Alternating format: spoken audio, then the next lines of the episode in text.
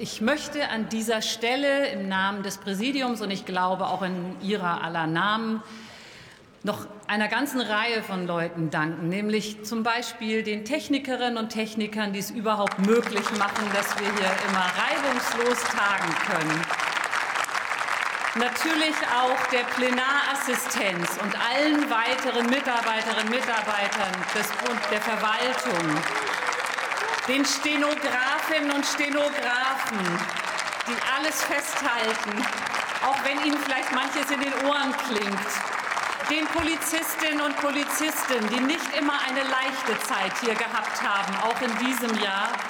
Ein ganz, ganz herzliches Dankeschön allen, die das möglich machen.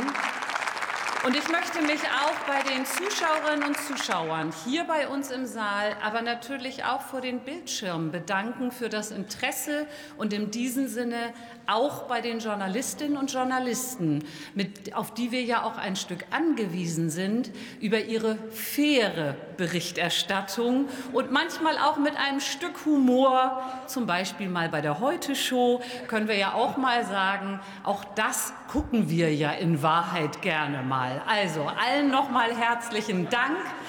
Und damit kann ich sagen, wir sind am Schluss unserer heutigen Tagesordnung. Und ich berufe die nächste Sitzung des Deutschen Bundestages ein auf Mittwoch, den 18. Januar 2023 um 13 Uhr.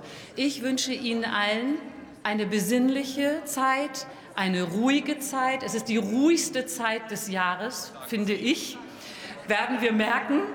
Aber ähm, ich hoffe, dass Sie alle gesund und munter ins neue Jahr starten können und wir uns hier auch gesund und munter im Januar wiedersehen. Die Sitzung ist geschlossen. Kommen Sie gut nach Hause.